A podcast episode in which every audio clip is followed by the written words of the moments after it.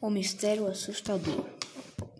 Em uma pequena cidade do interior havia um mistério nunca revelado. Todos os moradores tinham medo e andavam apavorados. Trata-se de uma pequena casa abandonada, onde morou um antigo prefeito da cidadezinha. Após sua morte, os moradores passaram a ouvir estranhos barulhos de sua casa. Gritos, portas se batiam eram alguns sons que todos ouviam ao se aproximar da casa.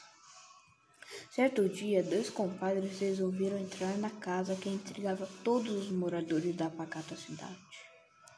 Logo se aproximaram da casa e começaram a ouvir barulhos de portas batendo. Os dois ficaram muito assustados, mas não desistiram e entraram na casa.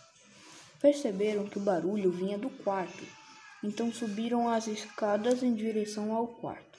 Respiraram fundo, criaram coragem e abriram a porta. Mas não havia nada lá dentro. Os dois compadres resolveram andar por toda a casa. Os barulhos continuavam cada vez mais altos. Eles entraram na biblioteca. A porta se fecha e eles ficaram paralisados com aquilo que vem. Eles soltam um grito de horror que é ouvido por toda a rua. Desde esse dia, nunca mais se viu esses dois compadres.